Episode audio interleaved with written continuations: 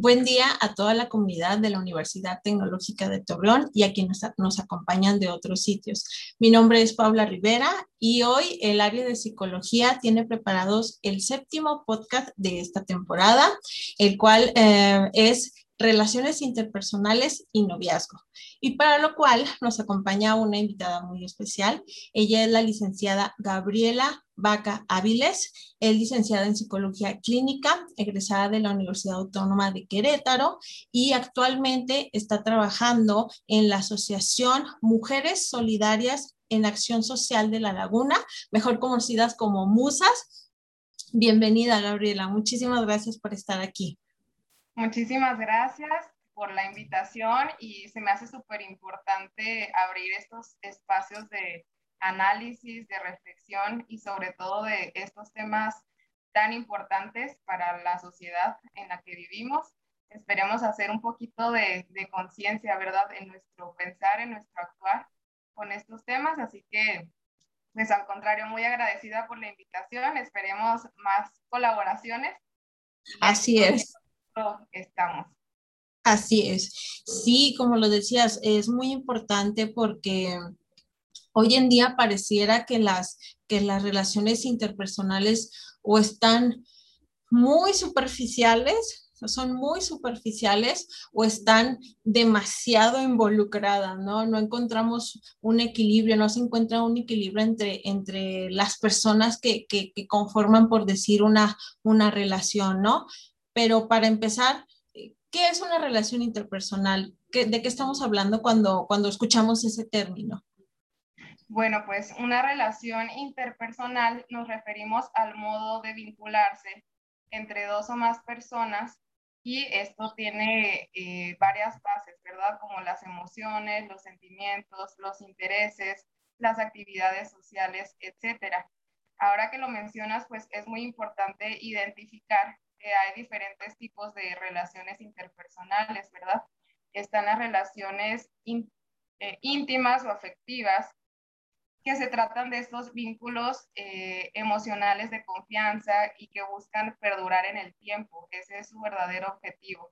Esto se trata como los amigos, el noviazgo, este, la familia incluso, estas relaciones como más afectivas y de confianza. En cambio, pues existen también las relaciones superficiales, en donde se trata de vínculos pasajeros que no son demasiado importantes ni centrales en la vida emocional de las personas. Algunos de estos ejemplos, por ejemplo, este, podrían ser en los clubes sociales, en el trabajo, algunas amistades eh, que no son eh, enteramente de confianza, como amigos o compañeros de la escuela, por ejemplo, entonces hay que aprender a diferenciar entre las relaciones íntimas y afectivas de las superficiales para también evitar malos entendidos, decepciones y, saber cómo en qué lugar me estoy eh, acercando, en qué lugar estoy posicionada. Otra de, los tipos de, relaciones interpersonales son las relaciones circunstanciales.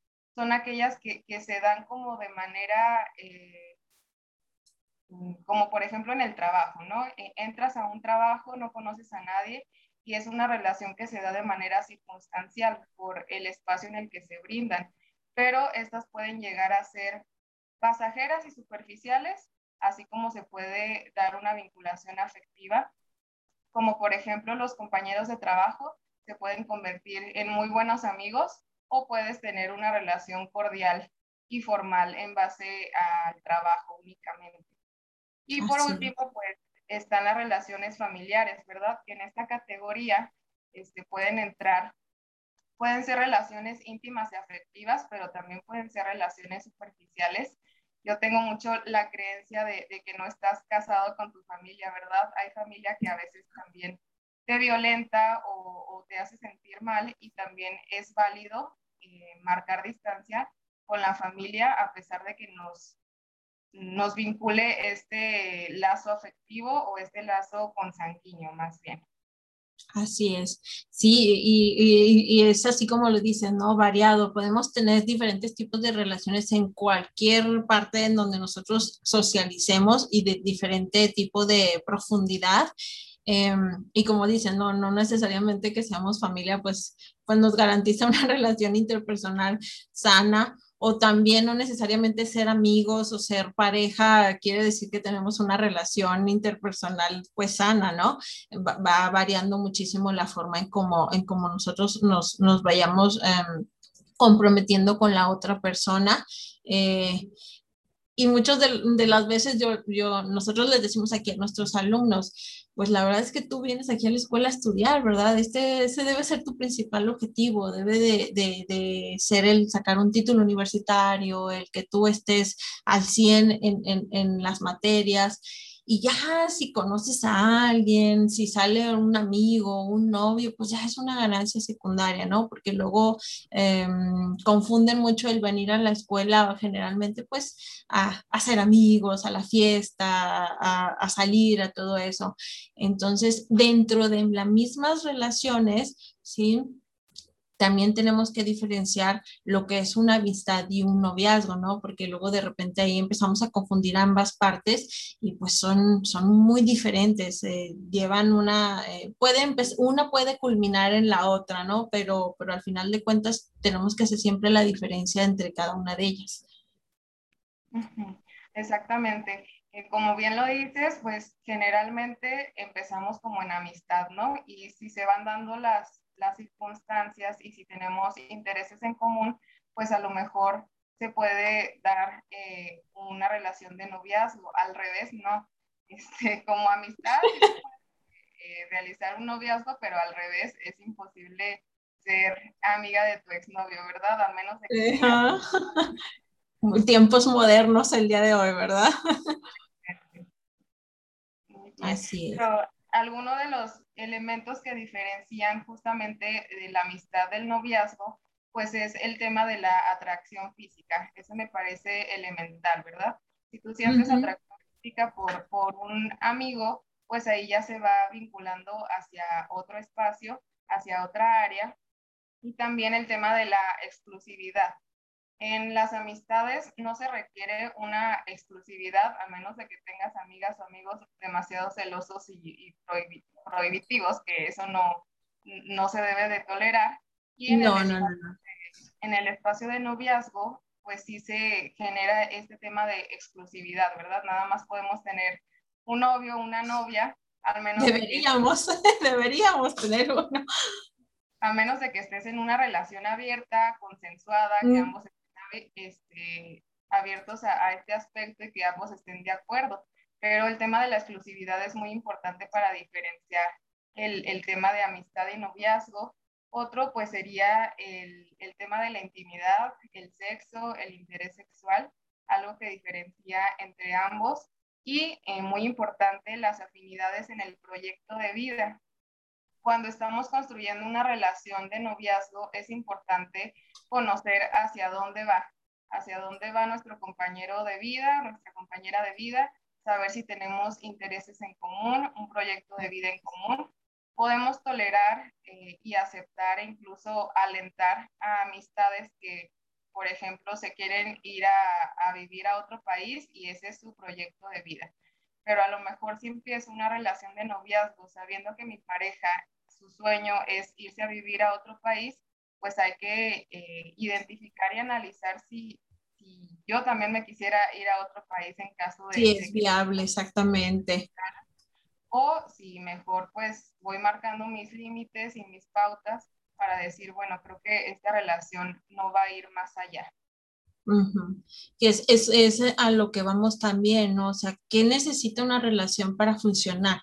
O sea, ¿qué, qué elementos, qué compromisos, em, qué está dispuesto uno a hacer el otro y viceversa para que la relación funcione, ¿no? Porque luego nos encontramos de repente que en una pareja eh, el esfuerzo lo pone una sola parte y el otro como que se deja llevar, el otro pues lo que tú decidas, a lo que tú elijas, lo que tú quieras, y ahí es donde ya después, un poquito más adelante, eh, empiezan los problemas, empiezan las recriminaciones, empieza, es que yo lo todo por ti y, es lo que dice, ¿no? Ver realmente estos, estos intereses que cada uno tiene y que si lo pueden compaginar y si lo pueden sacar a floteo una vez que se tome X o Y situación.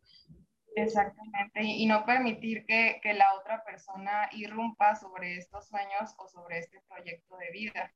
que no sea, que sea alguien que te aliente, que te eh, empuje a ser una mejor persona, a cumplir con tus sueños, que, que te aliente a sobresalir. Eso es lo que se espera de una relación sana, eh, pero en, en primer lugar, lo importante es analizar y reflexionar ¿Qué es lo que yo espero de una relación de noviazgo? Ese es el primer paso. Entonces, si yo espero fidelidad, yo espero compromiso, yo espero lealtad, respeto, eh, una relación igualitaria, esperar también y preguntarle al otro, o sea, ¿tú qué es lo que deseas de una relación? ¿Qué buscas? ¿Tú buscas un compromiso eh, a largo plazo? ¿Tú buscas este, ya una pareja en búsqueda del matrimonio? o tú buscas nada más una relación superficial. Eh, hay que ser muy claros y eso es uno de los puntos importantes, ser claros y ser honestos con la otra persona, de decir, yo únicamente busco esto, este, no es nada que, que, no, si yo quiero un compromiso serio y a la semana, dos semanas desaparezcan, ¿verdad? Y generen un malestar emocional en la otra persona. No podemos estar jugando con los sentimientos de los demás. Sí, luego vemos este juego de las expectativas, ¿no? O sea, qué expectativas tengo de, esta pareja. Eh, luego de repente no preguntamos, ¿no? Damos por hecho el, ah, es que yo creí que estando juntos, pues tú, no lo sé, tú me ibas a abrir la puerta del coche siempre.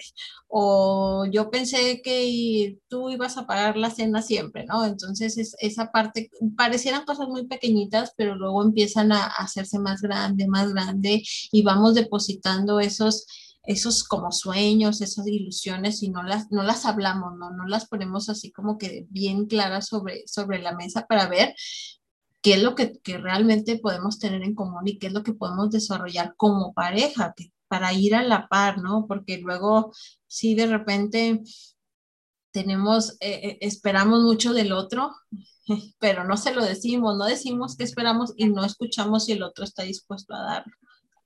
Exactamente, es pieza clave la comunicación, el preguntarle al otro qué es lo que esperas de mí, eh, qué es lo que yo te puedo brindar de todas las este, opciones que me diste. A lo mejor yo no estoy dispuesta a ceder en este paso, vamos a crear acuerdos, vamos a, hablar sobre el tema, qué es lo que a ti te, te, te gustaría, qué es lo que a ti te parece bien y vemos si coincide también con con mis creencias y mi forma de, ver las cosas, ¿verdad? También es importante sanar heridas de relaciones pasadas, cerrar ciclos, eh, no tener como estas heridas de inseguridad, heridas de, rechazo, de abandono. Y por eso es tan importante también llevar pues un proceso psicológico, ¿verdad? En caso de, de que se requiera llevar un proceso con un especialista en la salud mental y darse la oportunidad de, antes de empezar una nueva relación, sanar las heridas que me dejó la relación anterior, trabajar en, mi amor propio, ser claros, ser honestos en, en, lo que yo deseo de una relación para también manejar estas expectativas. Me parece que es importante tener expectativas en el sentido de quiero tener claro qué es lo que me gustaría tener en una relación y qué es lo que nunca permitiría qué es lo que merezco, cómo espero que me valoren, cómo espero que me amen, no en el sentido de que yo quiero que me amen como yo amo, ¿verdad? Porque no podemos eh, mandar en las decisiones o en los sentimientos de los demás, pero sí generar como a lo mejor un plan, un plan de, de, de noviazgo, de decir, a mí me gustaría esto.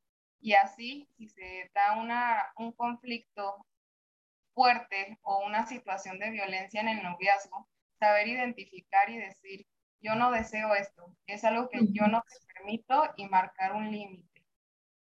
Sí, lo que mencionas es muy importante, ¿no? El, mantener siempre una, una, comunicación abierta, una comunicación directa con, con, la otra persona, porque luego hay muchos malentendidos o hay muchas ideas erróneas que se hacen muy grandes eh, solo por el hecho de no haberlas hablado, ¿no? De no haberlas puesto como un tema importante en la, en la relación.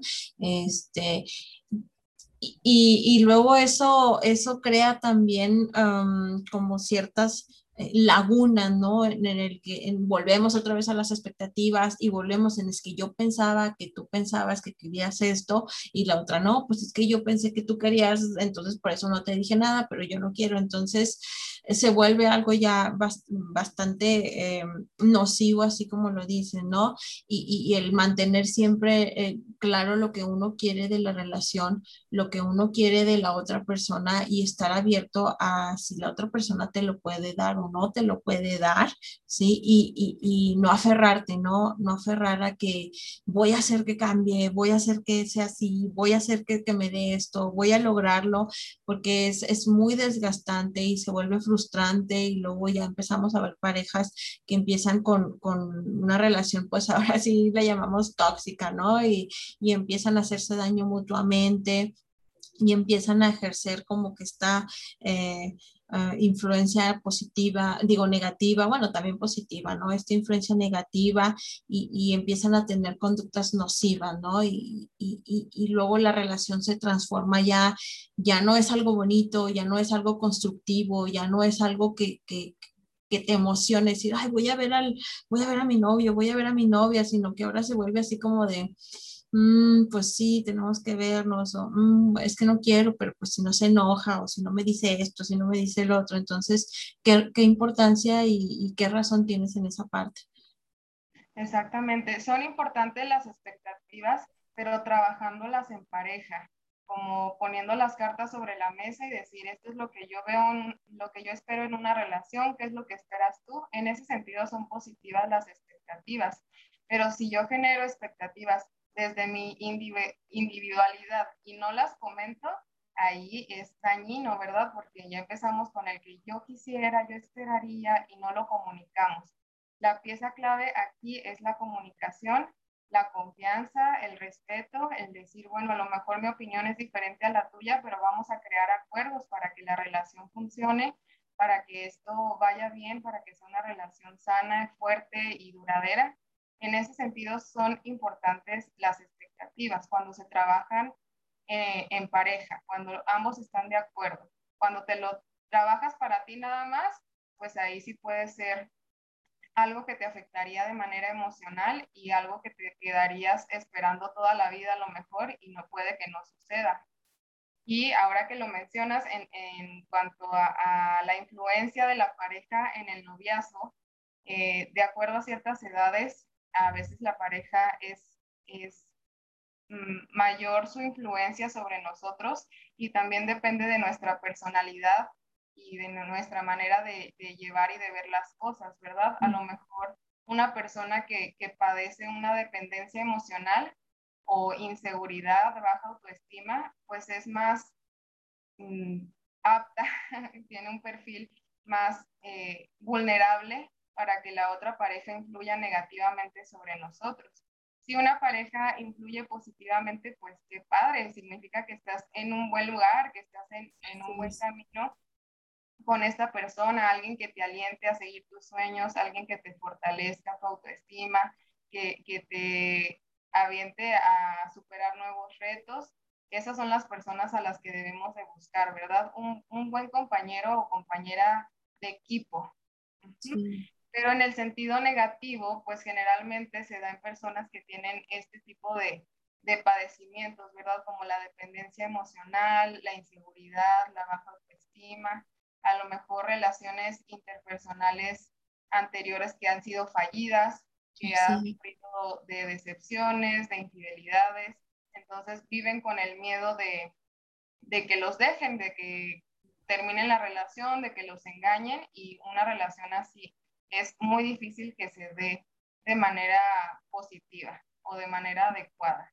Entonces, esta influencia negativa puede ser nociva para muchas personas, te puede llevar a, a desencadenar trastornos mentales graves.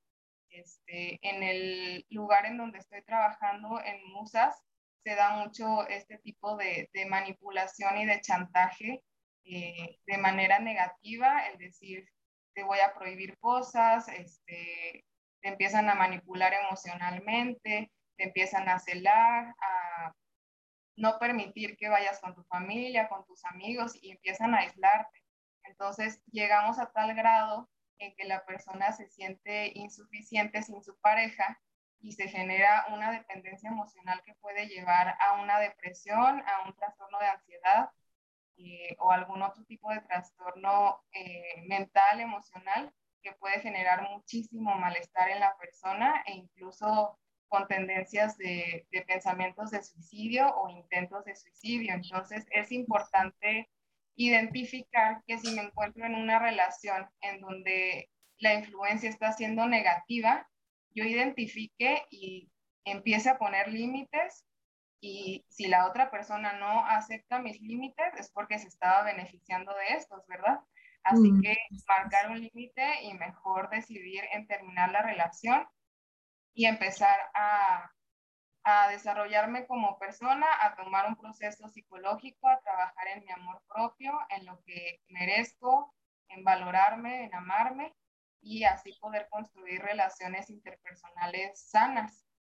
Así es. Y sí es muy importante eh, eh, la parte que mencionas de, tener una autoestima fuerte, ¿no? De, de, conocerte, de decir, bueno, esta soy yo, obviamente con defectos y virtudes. Esta soy yo, es, es mi mejor versión de mí misma y quiero compartirla contigo, ¿no? O sea, quiero ver qué podemos construir yo siempre les digo a los muchachos, siempre utilizo con ellos un, ejercicio en donde les digo que uno más uno siempre tiene que ser igual a tres.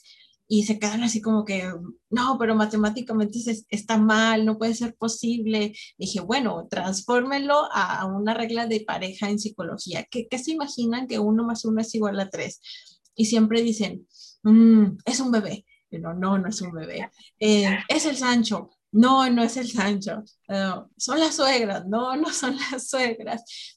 Y empieza, ¿no? Y no logran como que mm, aterrizar esa idea de decir que uno más uno es igual a tres porque es yo entero, tú entera, formamos un nosotros, ¿no? O sea, la mejor versión de cada uno de nosotros puede construir algo muy bueno, ya sea para nosotros como pareja, a lo mejor si decimos, decidimos tener hijos en el futuro, pues para nuestros hijos, para que también sean la mejor versión de ellos mismos eh, y que puedan construir, ¿no? Que puedan sanar. Pero luego de repente te encuentras parejas así como personas como que como dicen, ¿no? Que son vulnerables, que tienen baja autoestima, que siempre han estado en relaciones violentas, que siempre han sido el sumiso, el callado, el que no dice nada. Y obviamente, pues este uno más uno se convierte en una pesadilla, ¿no? En algo, en algún círculo del que a veces no, no pueden salir y no pueden liberarse. Y, y en ambas partes, ¿no? Tenemos a veces, aquí también a veces nos ha tocado generalmente siempre decimos que la mujer es quien sufre más violencia, por, el hecho de ser mujer, pero luego de repente te encuentras también hombres muy buenos, personas muy íntegras que, que, que se topan ahora sí que con esas mujeres que de alguna u otra manera no pueden ver el diamante que está frente a ellas, ¿no? E, e, ese, esa persona que te da todo, esa persona eh, que te ama incondicionalmente y que, que tú lo estás lastimando, tú lo estás sobajando, eh, y así como dicen, ¿no? Que a lo mejor tienen experiencias de relaciones pasadas que ya quedaron muy lastimadas y que piensan o dan por hecho de que va a ser igual, ¿no? El amor va a ser en los primeros meses y luego ya se va a acabar y me va a tratar mal y me va a empezar a violentar, entonces pues yo empiezo primero, yo hago primero y, y bueno, es terrible esa parte. Exactamente, y se vive más de lo que se imaginan. En, Musas tenemos agenda llena, ¿verdad?, de, muchísimos casos de violencia de género, que es el, el rubro que nosotras trabajamos, violencia de género, violencia en el noviazgo, violencia en la pareja. Y, y sí es verdad que, que, hay hombres que han sido también violentados, ¿verdad? Solamente que en este caso, pues las estadísticas apuntan más a la violencia a la mujer. Exactamente, es, es, ese, o sea, no quiere decir que no existan, pero obviamente como mujeres, pues desafortunadamente somos muy más vulnerables, ¿no? Culturalmente hemos sido siempre también más vulnerables, sexualmente también, entonces es, es muy importante eh, hoy en día todas estas campañas, todos estos centros que existen como, como el tuyo, ¿no? En donde, donde se fomente pues la autoestima, el valor que tenemos cada uno de nosotros como seres humanos como mujeres, em, el que somos fuertes, el que no debemos permitir que nos violenten, que nos lastimen, que nos humillen, el que debemos de enfrentar este, hasta donde podamos y pedir ayuda, ¿no? Pedir la ayuda que, que necesitemos para, este, para no vivir este tipo de, de, de, relaciones o, y no encadenarnos, porque muchas de las mujeres se encadenan a, a, de, bueno, es que así me enseñaron que así era y yo me tengo que callar y no tengo que decir nada y me aguanto, ¿no? Entonces, ¿cuánto dura el amor? ¿Cuánto puede durar el amor? Exactamente. Pero es justamente de construir eh, estos mitos y estas creencias que se nos han sido otorgadas por, por el patriarcado, por los estereotipos de género que se tienen en nuestra sociedad y nosotras ser como mujeres, empoderarnos y decir, bueno, yo, yo no me permito eh, vivir en carne propia el mito familiar o el mito de la sociedad en que esta es mi cruz y yo me tengo que aguantar a, ser violentada. Es momento de que las mujeres pues alcemos la voz, que defendamos nuestros derechos, que tengamos este empoderamiento femenino, este empoderamiento propio de decir, yo, yo decido eh, que no se me violente, yo decido que se respeten mis derechos, porque no estamos pidiendo nada más que eso, que se nos respete. Que lo justo, ¿no? Lo que es, o sea, no más ni menos. Exactamente. Romper con este patrón, ¿no? Romper con, este, con esto de que este es el papel que tengo que jugar por ser mujer, este es el papel que, me, que tengo que jugar por nacer en esta sociedad. Entonces, eh, empieza la lucha, está la lucha, pero nos falta mucho, ¿verdad? Nos vemos que nos falta mucho a veces en nuestra propia familia, en nuestros centros de trabajo, con nuestras parejas, con nuestros amigos incluso a veces. Entonces, qué importante, qué importante eh, eso que dices de, empoderamiento, ¿no? De, creerte que, que lo vales y que eres importante. Exactamente por eso tan importante abrir estos espacios, ¿verdad?, de reflexión y que las personas que nos escuchen eh, concienticen y, se den cuenta, que identifiquen la, relación en la que están, si se encuentran violentadas, que pidan ayuda o que busquen la manera de salir de, este círculo de violencia, porque en realidad, pues sí, es, es un círculo del que es difícil salir, pero claro que se puede y con ayuda de especialistas, pues va a ser muchísimo más eh, sencillo o muchísimo más fortalecido ya, ya a la persona que a lo mejor siente que en sus capacidades naturales se le está complicando. Así es. No, pues muchísimas gracias por acompañarnos. Eh, ya para, para ir cerrando, eh, ¿nos, podías ¿nos puedes platicar un poquito más acerca de la asociación, del trabajo que hacen, de lo que tú haces ahí, de cómo nos podemos contactar, eh, los, si tiene costo, si no tiene costo. Eh, te lo agradeceríamos mucho. Sí, claro que sí. Nosotras eh, brindamos en Musas el servicio de psicología, mujeres, psicología infantil. También tenemos asesoría y representación legal y trabajo social. en cuanto al apoyo en servicios sociales, todos los servicios que nosotras brindamos son de manera gratuita únicamente es cuestión de que se contacten con nosotras. Si conocen a alguna persona, alguna mujer que esté viviendo en situación de violencia, o si ustedes incluso pues la están viviendo y quieren pedir ayuda, pues pueden contactarnos al teléfono 228-4439 o en las redes sociales buscarnos como Musas Mujeres Solidarias en Acción Social de la Laguna pues ahí con gusto las atenderemos y las apoyaremos en, en lo que se requiera. Muchísimas gracias. Ojalá y, pronto podamos tener algún encuentro con ustedes directamente y con nuestras alumnas, ¿no? Porque es, es, lo más importante. Alumnas en general, pero alumnas, ¿no? Entonces, eh, ojalá chicas, esto, chicas y chicos les sirva, por favor, a todos. Eh, para construir, o sea, el, el, amor en pareja, eh, el tener novio o novia, es, es, una de las experiencias como ser humano pues más, más maravillosa, ¿no? Porque implica muchos aspectos de, de una persona, implica confianza, fidelidad, compromiso, diversión, experimentación. Entonces, el vivirlo de una manera sana, yo creo que, que, que es derecho de, de todos, ¿no? Exactamente. Sí, bueno, muchísimas gracias Gabriela una vez más por acompañarnos. Eh, de verdad, de verdad, esperemos volver a, a, encontrarnos nuevamente y pues que tengas una, una excelente tarde.